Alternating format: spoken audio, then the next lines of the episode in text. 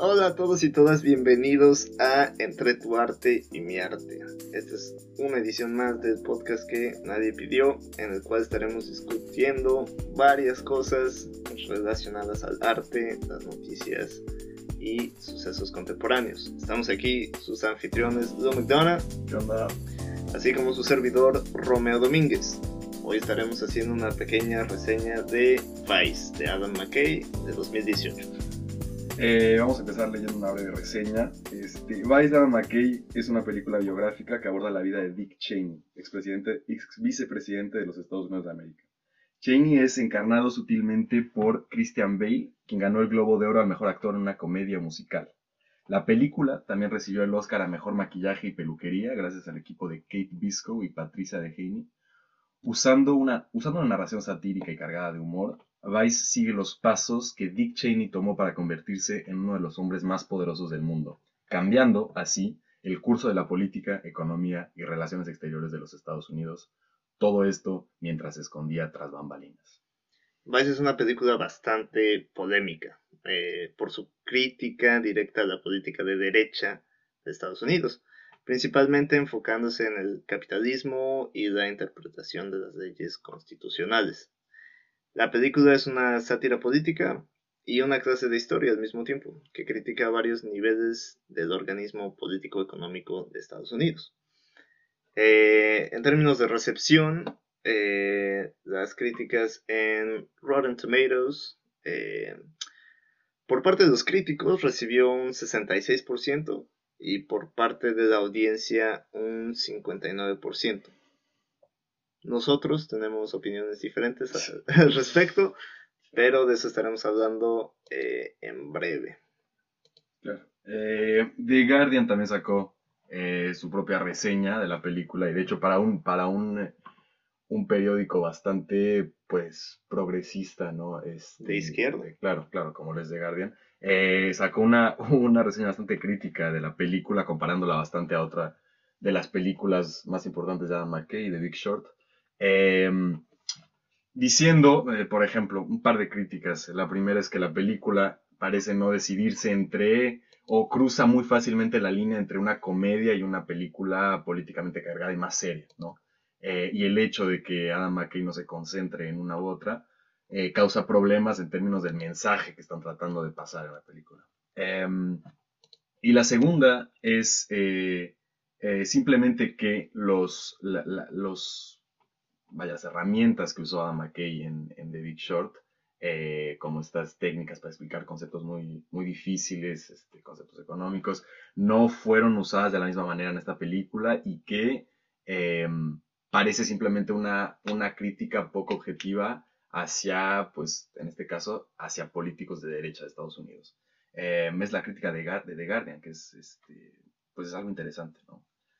Em, claro que creerías que un, periódico de izquierda estaría satisfecho con, con un director que está criticando a la política de derecha de Estados Unidos. Eh, bueno, partiendo de ahí, vamos a empezar con la discusión. Me gustaría eh, partir de la primera crítica que hace el Guardian eh, acerca de cómo para algunas personas quizás resulta problemático cuando una película es difícil de categorizar, ¿no? Difícil de decir, ok, este es, este es el género al que pertenece esta película, ¿no? Que lo hablábamos en el, en el episodio pasado, cuando estábamos hablando de Bakurao, que también es una película muy difícil de categorizar, ¿verdad? No, no, tiene varios géneros ahí envueltos. Pero creo que al contrario de la crítica de Guardian, creo que el hecho de que esta película sea entre un documental, un, una comedia, este y una y un drama, es lo que le dan este una una sensación de originalidad que no, percibimos en otras películas, ¿verdad? Igual que en Bakurao. Para mí no es, no diría que es un problema. Eh, el mismo Adam McKay dijo en una entrevista que toda la historia de Dick Cheney para él se le hacía como una... Eh, que tenía como un subtexto shakespeariano, ¿no? Mm. Este, que les recordaba Claro, un poco como a, como a este, Macbeth, por Mm. ejemplo, ¿no? Con la, la esposa, este, empujándolo ahí para que vaya buscando más poder, etcétera, etcétera. Entonces, el mismo Adam McKay dice que si tuviera realmente que categorizar eh, esta película en un género, que ese sería como el género que utilizaría como una tragedia shakespeariana. Ya. Porque una tragedia shakespeariana pues puedes tener comedia, puedes tener este drama, puedes tener todo esto, ¿no? Claro. Eh, Sí, sí, sí. Eh, Esa parte es muy interesante. Eh, lo que, la crítica, de hecho, que hacía The Guardian es que parecía eh, tener un rol eh, de, de- un rol moralizador diciéndonos, ok, pues, miran, es, es una comedia, pero al mismo tiempo están pasando cosas muy serias y ustedes no estuvieron al tanto de lo que estaba pasando cuando pasó. Y de hecho está esa, esa escena, ¿te acuerdas? Que está, eh, rompe la, sale, cuarta pared, ajá, exactamente, sale y está gente que está comentando la película y hay una, hay una morra que dice, ah, este, no me importa, quiero ir al centro comercial o algo así. ¿No? Y esa es, es una crítica hacia el público, es una crítica hacia los ciudadanos que dejaron que sucedieran los sucesos de la película eh, a principios de los 2000 y nos está diciendo a nosotros, ah, ustedes, o sea, esta es una comedia y, y- es, tiene ese rol un poco moralizador. claro, la, la audiencia es parte de la, de la Claro. tragedia y de la comedia. Claro, claro, claro. En ese, en ese sentido sí, es parte. Y, y entonces creo que eso es lo que. Ese es el mensaje eh, que es un poquito más difícil de digerir, yo creo. Quizá. O sea, eh, claro, o sea, el mensaje de Big Short no es un- una crítica tan fuerte. O sea, es una crítica muy fuerte a personas que tienen poca moral o gente que sabe que está haciendo. eh, no sé, siento que esta, esta crítica es un poquito más fuerte y nos, nos pega a todos, ¿no? No somos no, eh, si, ves de Big Short, pero no eres un banker de Wall Street, eh, no tienes tanto que preguntarte. Pero en este caso, si eres estadounidense y viviste a través de este periodo y no te preguntaste cuáles serían las represalias de estas políticas, dices, bueno, tengo o no tengo una responsabilidad de saber qué estaba pasando. Eh, sí, Sí, claro. Este, también creo que el, podemos comentar un poco acerca del estilo, si quieres, de, de McKay. mm, Que, bueno, tiene una trayectoria muy interesante. Yo no sabía que Adam McKay fue el mismo que escribió las películas de Anchorman y Talladega Nights. y este, este, Todas estas. Step Brother. Sí, este brother. Todas estas comedias con Will Ferrell. Sí. Fue el creador de, el- del canal Funny or Die. No sé si lo No. conoces. Ajá. Bueno, con Will Ferrell también. Mm, Eh, y bueno, esas son comedias, comedias. ¿no?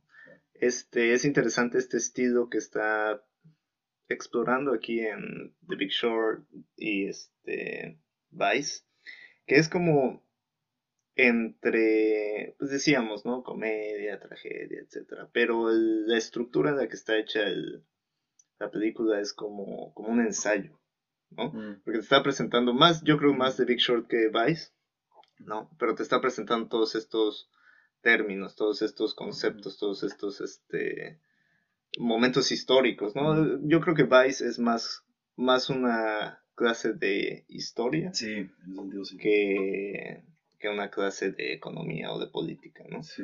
Este, entonces ese, ese como estilo eh, de ensayo se me hace muy interesante porque es algo que está, con lo que se ve que está este, experimentando, ¿no? Todos esos, eh, pues lo que decíamos, ¿no? Que tiene como un subtexto shakespeariano, ¿no? Ese momento en, en la película en la que no se sabe cuál fue la conversación real entre Lynn y Dick Cheney y Adam McKay nada más pone ahí un este pseudo es una pseudo conversación shakespeariana este como también la película se acaba Sí. antes no temprano y te ponen los créditos ahí este Claro, yo creo que la hace bien, o sea, al final de cuentas es gracioso. O sea, esa parte shakespeariana y luego acaba y los dos se van a dormir como si nada hubiera pasado. O sea, yo creo que eh, es exitosa su... su- Sí, su- completamente. Siento que es un, es un estilo que obviamente parte de muchas otras influencias en el cine, o sea, no es la primera vez que se hace algo así, pero es la primera vez que se hace este, tratando con este tipo de temas, Mm, eh, que no es completamente un documental, que no es completamente una comedia, etcétera, ¿no? Y lo está, en estas dos películas lo está desarrollando, lo está desarrollando. Y ya se ve un estilo nuevo saliendo. Claro. Este, Incluir, por ejemplo, también a Steve Carrell eh, Mm. uno de los personajes más importantes que es Donald Rumsfeld. ¿no? Aprovecharse de esa, bueno, de lo que se decía de, Ron- de Donald Rumsfeld, que tenía comentarios misóginos, lo que tú quieras, pones a Steve Carrell ahí, que es un personaje, bueno, aunque él se haya tratado de deslindar un poco de, ese, de, ese, de esa comedia, pues es, es un personaje muy cómico. sí, es un, Es- es un actor que, que es conocido más Sí. por su trabajo en comedia que por su Claro. trabajo dramático. Claro, claro. Y esa, esa parte de, de- de clase de historia es lo que es, creo que es lo que es, resulta un poco problemático para el público estadounidense, pero sí, yo lo veo como una, es una historia del Partido Republicano Moderno, que Claro. empieza claramente, o sea, esta, esta película eh, empieza en, eh, bajo la administración de, de Nixon.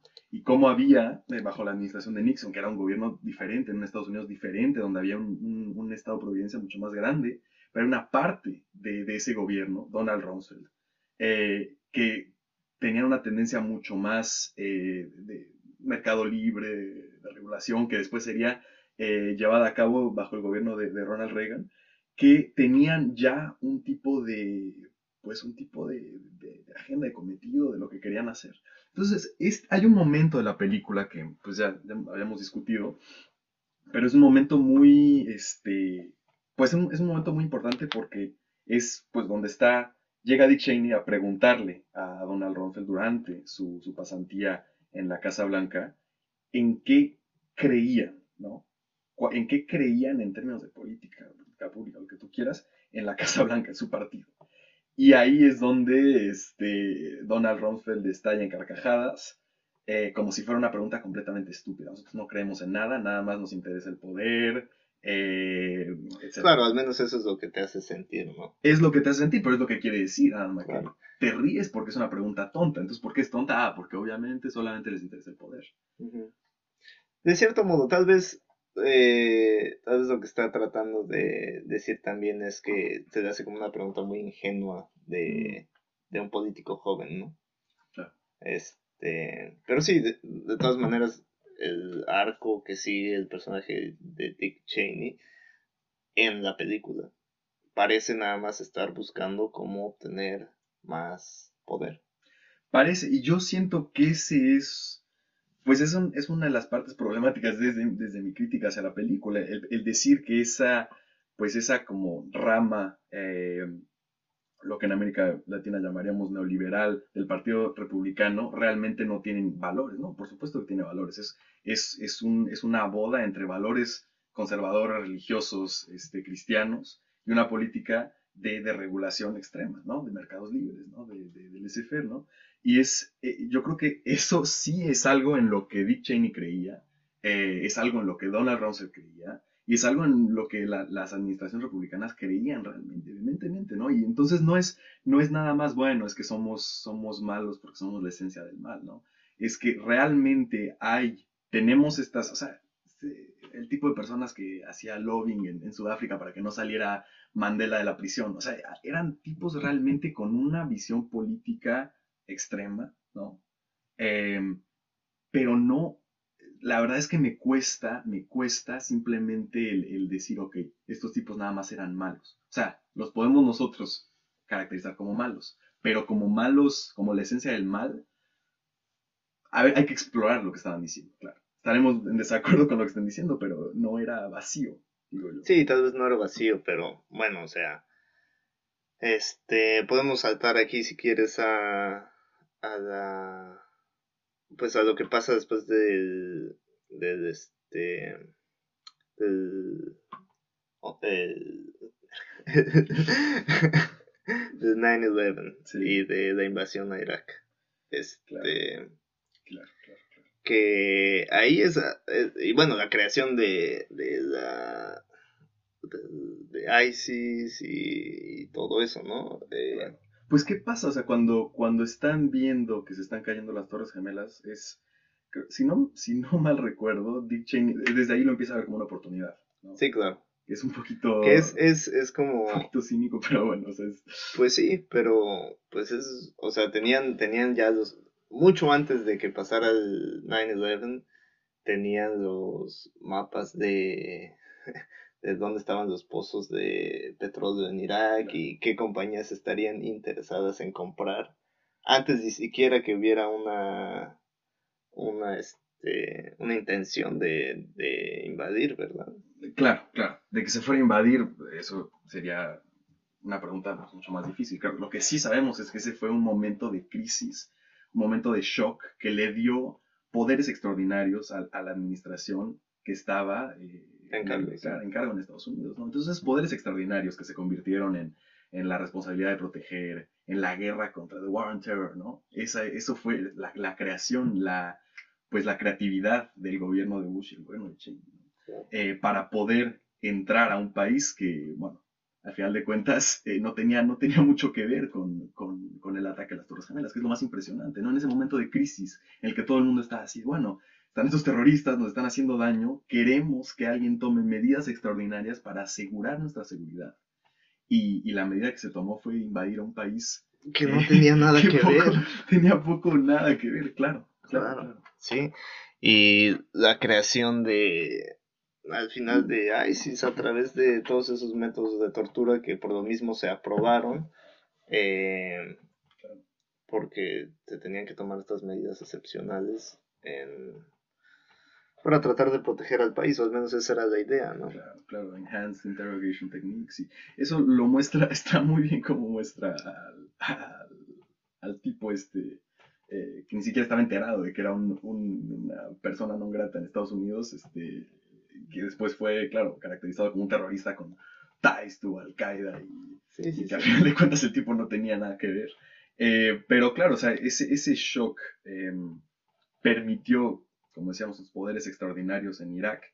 Em, y estos poderes extraordinarios que se convirtieron en, campos de tortura, que estaban basadas en la humillación eh, de la cultura y religión sí, sí, sí, y estas cosas están documentadas, ¿no? Sí, claro. Este, vamos a hablar de The Report. Sí, próximamente, sí, claro. Entonces, esa, esa, esas políticas de tortura fueron las que crearon ese sentimiento de, pues... Venganza. De venganza, claramente, porque aunque, tú, aunque te digan, bueno, es que lo que tú quieras, Estados Unidos no es eso. Si alguien llega con la bandera de Estados Unidos en el uniforme y te empieza a, quitar la barba, a decir que tu, religión es de perro, lo que tú quieras, eso te lo tienes que tomar de alguna manera. Es más que personal.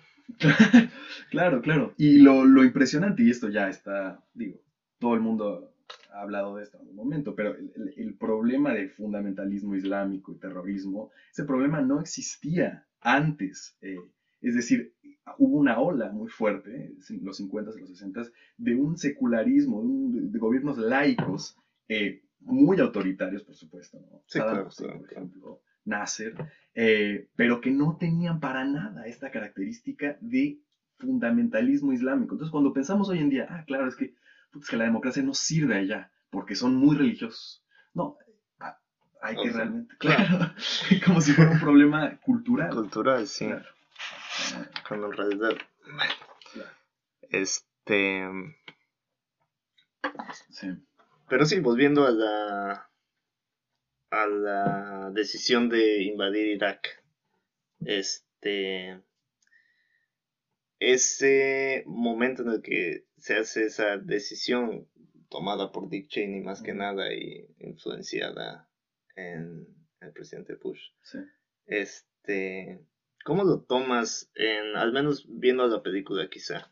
Este, sientes que es como otra caracterización de este personaje que nada más quería obtener más poder o es este está siguiendo como el personaje de la vida real quizá algún tipo de valor o algún tipo de meta específica más allá de obtener poder. Claro creo que creo que estamos de acuerdo no son mutually exclusive no es decir aumentar esta, este poder que tenía sobre la administración de Estados Unidos. Y también yo lo veo también como una, como una cruzada ideológica, es decir, un momento en el que el mundo está siendo expuesto a, a, las doctrinas del libre mercado que hoy en día se han implantado en todo el mundo y es una oportunidad de oro para llegar a un país eh, desde un punto un país muy valioso desde un punto de vista económico y poder implantar esta visión del libre mercado es decir si ahora no se abre este país cuándo se va a abrir creo que es la misma lógica del 2011 con con Gaddafi con Libia es decir si todavía están estos grandes países que están cerrados, cuya economía está fuera de límites para compañías multinacionales, tiene que haber un plan elaborado sobre cómo entrar. Y eso es precisamente lo que sucede en Irak. Yo creo que el argumento de que Estados Unidos no sabía lo que estaba haciendo cuando entró a Irak es un argumento que es demasiado ingenuo. Yo creo que Estados Unidos sabía exactamente lo que estaba haciendo cuando entró. Es decir, implantar esa, esa, a base de un shock, de una invasión, implantar un sistema económico y político que fuera más, más digerible para el mundo que pudiera y que pudiera, al final de cuentas, abrir esas puertas a inversión extranjera. Sí, para el petróleo. Claro, y ahí está, por ejemplo, Halliburton, que es la mm, empresa de Dick Cheney, que es la que se lleva muchísimo de los contratos eh, con energía.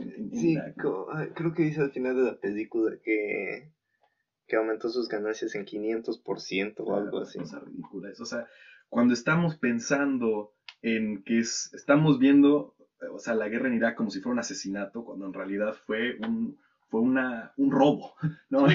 desde ese, desde ese fue ir a desestabilizar a la región completamente. Claro, claro. Y ese tipo, lo, lo, más, lo más impresionante de este tipo de, de transformaciones es que no suceden de manera democrática. Es decir, en un pueblo democrático jamás se votaría por ese tipo de cosas. O sea, estás votando por pobreza este, extrema. Sí, institucionalizada, ¿no? Entonces se tiene que hacer ese tipo de cosas, ese tipo de grandes regulaciones en un momento de shock, en un momento en que las personas no puedan, no sepan realmente lo que está pasando después de una invasión, y este es el momento este, oportuno, claro, para ir y... Sí. Pero bueno, lo, sí, sí, sí, lo, lo que se me hace interesante también es el personaje de Bush.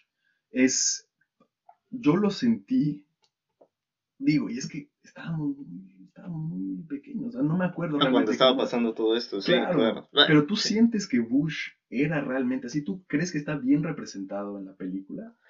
Eh, creo que está, creo que está un poco... Eh, la manera en la que el guion está escrito, siento que lo empuja un poco demasiado a la comedia al personaje de Bush. este, y pone a, a Cheney como la mente maestra, ¿no? Atrás de todo. Siento que, obviamente, no conozco a ninguno de los dos, pero este, sí siento que por la manera en la que está escrita la película, nada más podemos considerar este, la escena en la que Cheney acepta ser el vicepresidente de Bush, ¿no? Mm. Que está editada eh, junto con este, imágenes de Cheney pescando, ¿no? Porque durante toda la película se nos explica que Cheney le gusta pescar, es como un pescador, y es esa metáfora como de que está pescando, pone, una, pone un anzuelo eh, para Bush, ¿no? Le dice, este, ok, seré tu vicepresidente, pero necesito esto, esto, esto, esto, un montón de poderes, ¿no? Claro. Y en ese momento Bush pica el anzuelo y se ve hay un cuadro este congelado de Bush está comiendo y se ve como la comida en su boca y en contraste con con este la toma se atraganta no cuando pica el anzuelo sí, claro. sí sí sí. Cómo se llama esa técnica que es este la habías mencionado no no habías mencionado un nombre no sé pero está está muy interesante porque tienes dos dos cosas que están sucediendo simultáneamente que están que son la misma pero son es una metáfora, es una metáfora y al final de cuentas una trasciende el cuadro, ¿no? Sale y claro, es como si realmente picara el anzuelo mientras está comiéndose una, una alita de pollo. Sí, exacto. Eh, sí, entonces siento que en, en, esos momentos este hay, hay, hay un par de escenas más donde donde siento que definitivamente se pone como muchísimo más inteligente a Cheney y muy tonto a, a Bush. Que quizá no creo que fuera el caso, pero sí, o sea, Cheney y su equipo este, definitivamente lograron manipular extremadamente bien a la administración de Bush.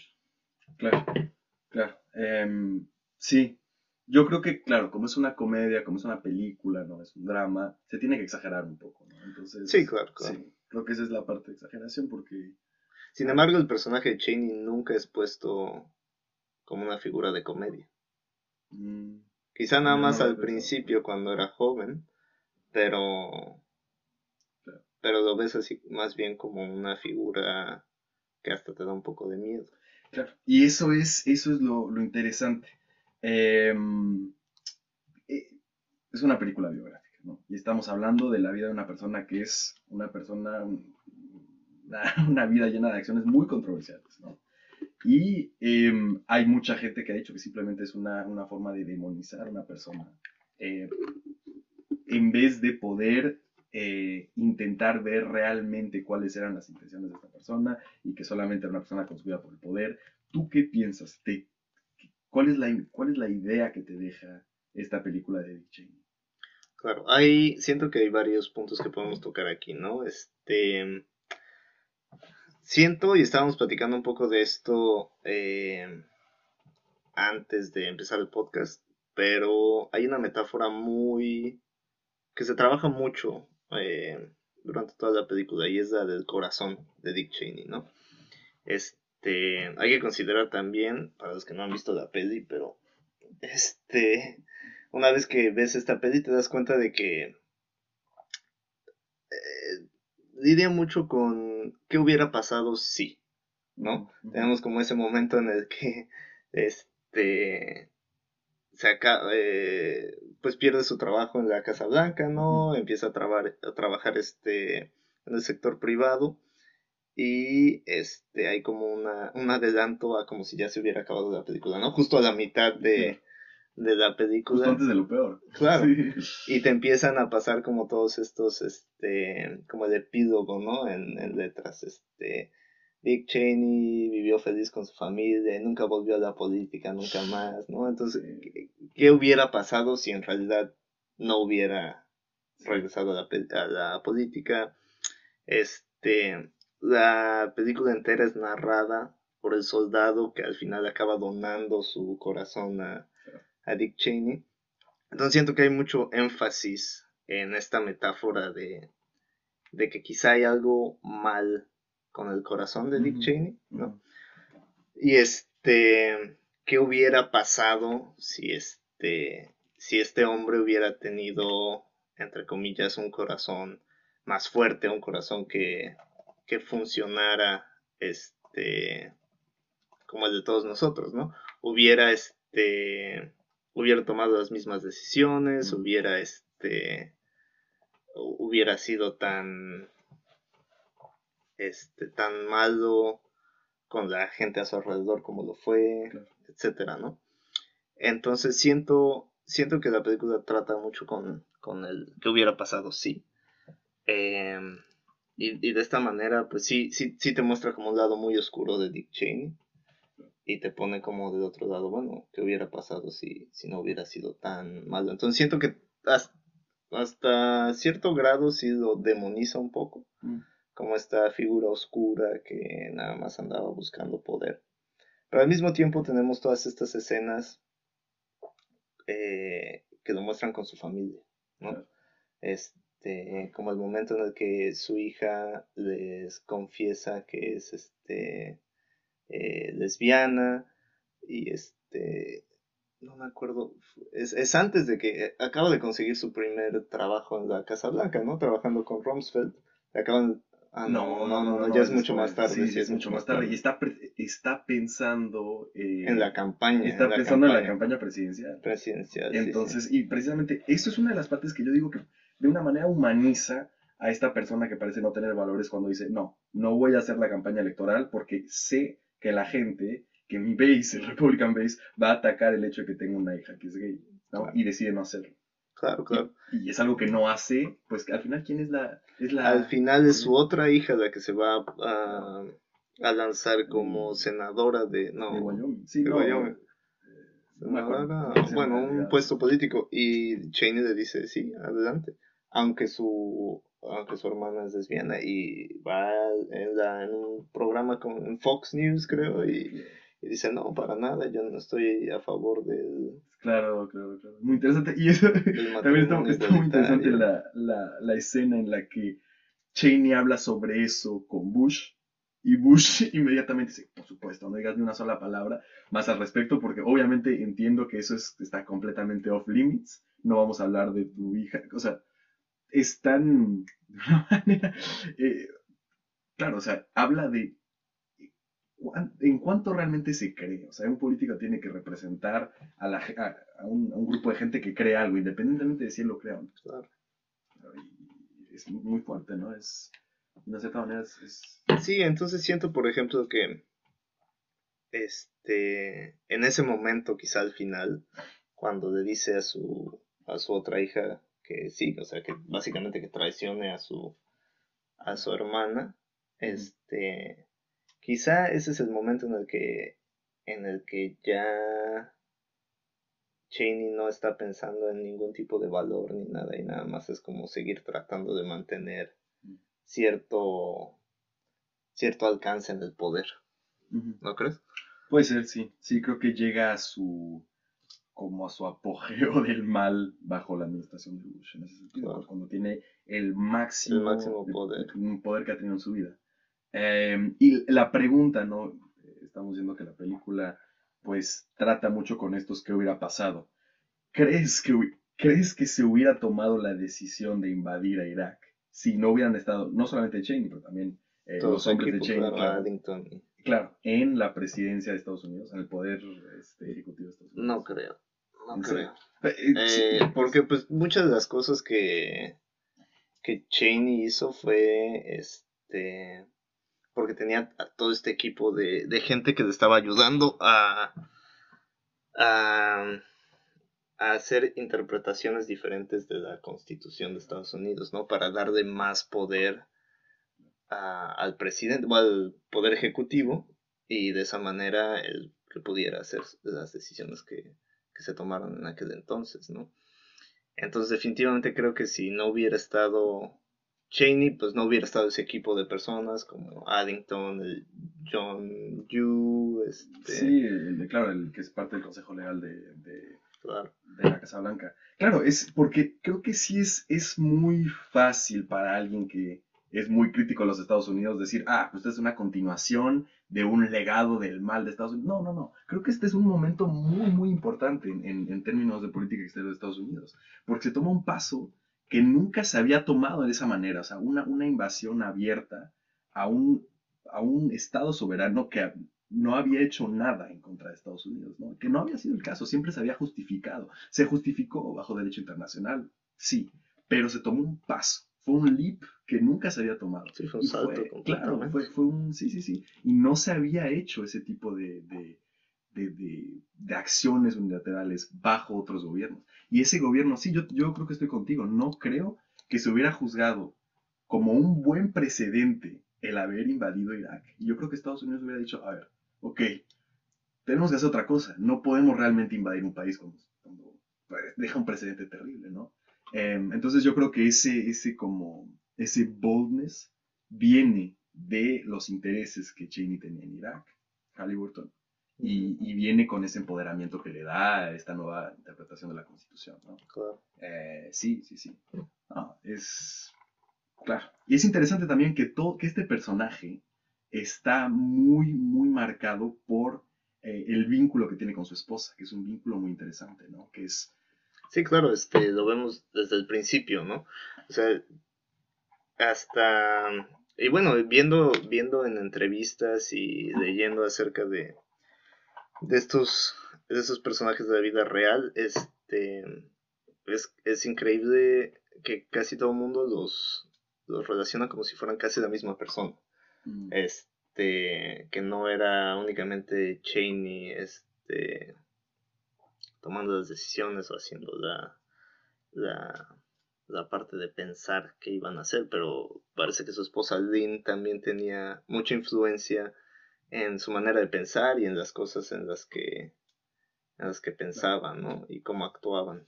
Este... Es, sí, es muy interesante porque sí se veía, su, su esposa tenía claramente valores eh, culturales y políticos muy marcados. Y esos valores, pues, los compartía con Cheney, pero ella los hacía, de una manera los hacía más vocales, ¿no?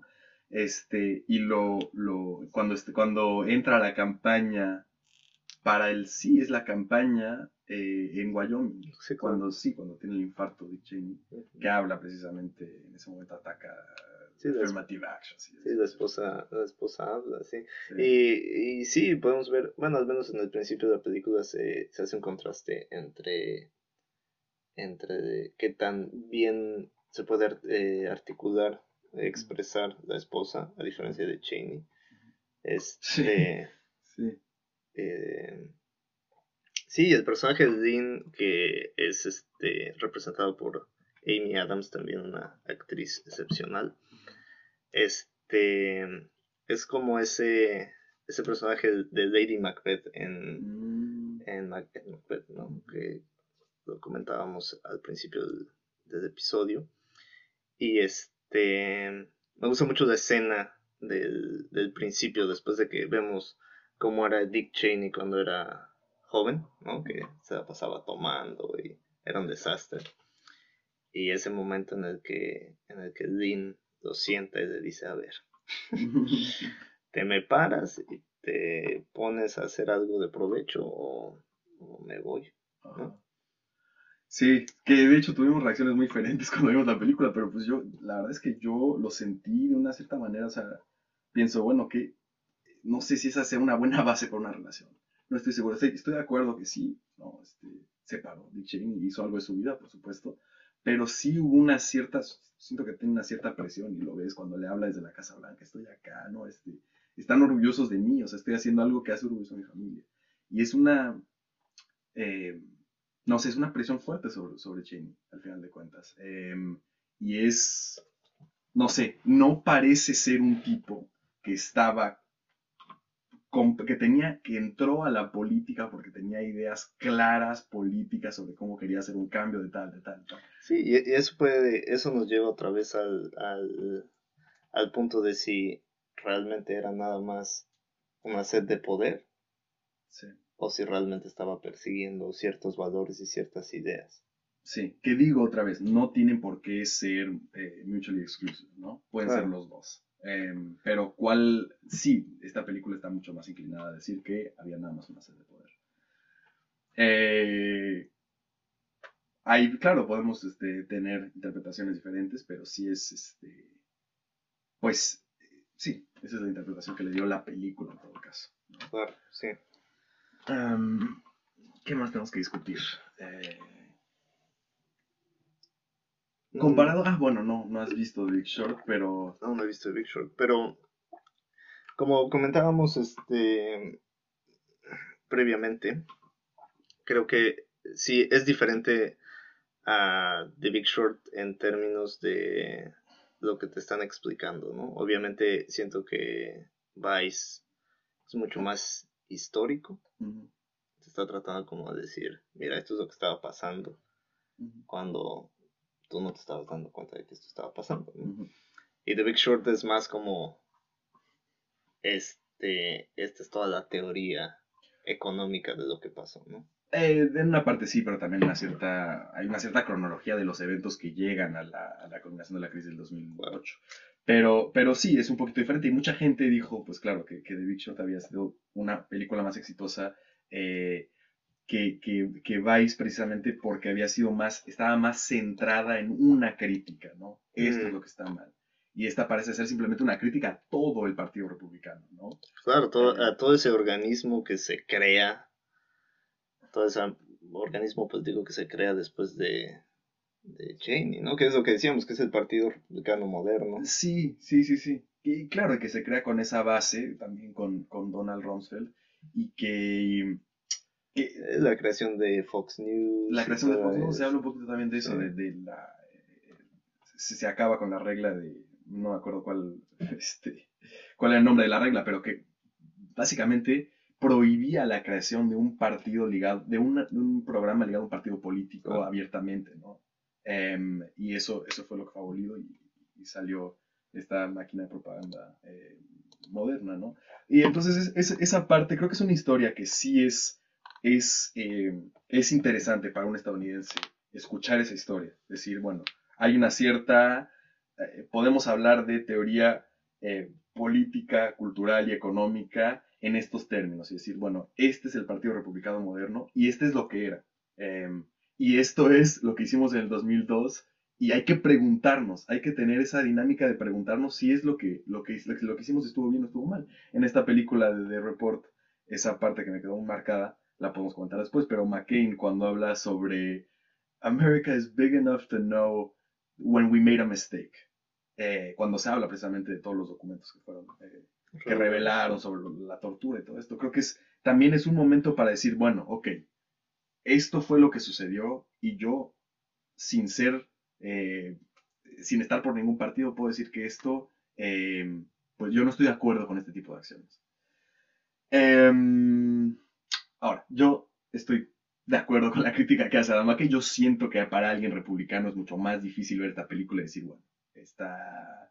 Eh, todo bien. Está todo bien, claro. Pero sí hubiera sido interesante traer a alguien este, con, con, una visión política diferente para ver cómo siente él ese... Sí, oye, estos, este... Sí, claro, esta, esta película. Em, sí, siento que tal vez una de las causas por las cuales está, eh, al menos en Rotten Tomatoes, ¿no? Este, tan mal calificada, es porque es una crítica muy directa a la política de derecha y a la política en general en Estados Unidos. Siento que siempre cuando es, siempre cuando hay política, las películas son este, difíciles de digerir. Sí, sí, sí, sí. Y eso había sido muy exitoso en, The Big Short, que parece que es un, tema. Digo, sí hay, una, hay política atrás. Sí, hay política, pero, es, es, algo que afectó a todo mundo. Claro, y está más centrado. Decimos, entramos una, una burbuja en donde todo es mucho más teórico. Y dices, bueno, hay gente que cometió acciones malas, pero no está ligado a un partido político. Ni a una persona en específico. Exacto. Entonces es. Eh, bueno, eh, sí es diferente. Creo que esta es, es una película muy ambiciosa en ese sentido. Hacer una crítica tan general de tantas cosas. Em, y como, como dijimos, ¿no? nosotros este, estamos de acuerdo con muchas partes de esa crítica, entonces se nos hace más fácil digerirla. Pero es cierto em, que, que, sí, o sea, claro, entiendo por qué mucha gente se, sentiría un poquito, este, no sé. Claro, y yo diría que esa, esa es la única razón eh, que le bajaría la puntuación en términos de crítica a esta película. Porque de ahí en fuera la transformación excepcional de, Christian Bale para interpretar el personaje, la edición, este, la comedia, todo, todo es excelente. Este, entonces siento que es nada más los temas con los que está tratando que, que dividen aquí a la audiencia. Este, pero nuestra calificación, ¿cuál es nuestra calificación de la película? A ver, ¿mejor o peor que Step Brothers? es que, es que está. A ver. No, yo, bueno, digamos que del 1 al 10. Del 1 al 10. ¿Qué calificación? calificación? ¿Qué calificación? ¿Te gustó más o menos que Bakura? Son completamente diferentes. Son completamente diferentes. Eh, Sí, son completamente diferentes. Pero yo, yo le, doy, le doy un 9 aquí a, ¿En serio? ¿9 a, a Vice. ¿En serio? Sí. Eh, sí, eh, ok. A mí la verdad, el, el, punto que, no lo voy a repetir otra vez, pero el punto que, que, siento que no fue utilizado y que debió haber sido enfatizado en la película es ese punto sobre la ideología moderna republicana. No es nada más una misión de poder, hay una ideología. Podemos estar en acuerdo o desacuerdo con ella, pero es una ideología política real. Este, yo le daría un, yo le daría un, un, 8, tal vez, este, ay sí. El experto. pero, pero no, claro, una película, este, una película muy agradable, muy graciosa y claro, para... Más que nada muy original en la manera de explicar todo esto, ¿no? Original, técnicas muy originales y para toda la gente este, que no la ha visto, bueno, ya les spoileamos todo en, esto. Pero bueno, es una película histórica, entonces si tiene una noción sobre... no, y vale la pena, vale la pena verla porque es, es, este, es graciosa y es muy interesante. Claro, muy bien hecha. Pues sí. De acuerdo, pues eso es todo por hoy. Este, la próxima vez estaremos, yo creo que discutiendo ya sea de report o, eh, algo, o algo por el estilo. Entonces, sintonícense para la próxima entrega. Muchas gracias por escucharnos y buenos días, buenas tardes o buenas noches.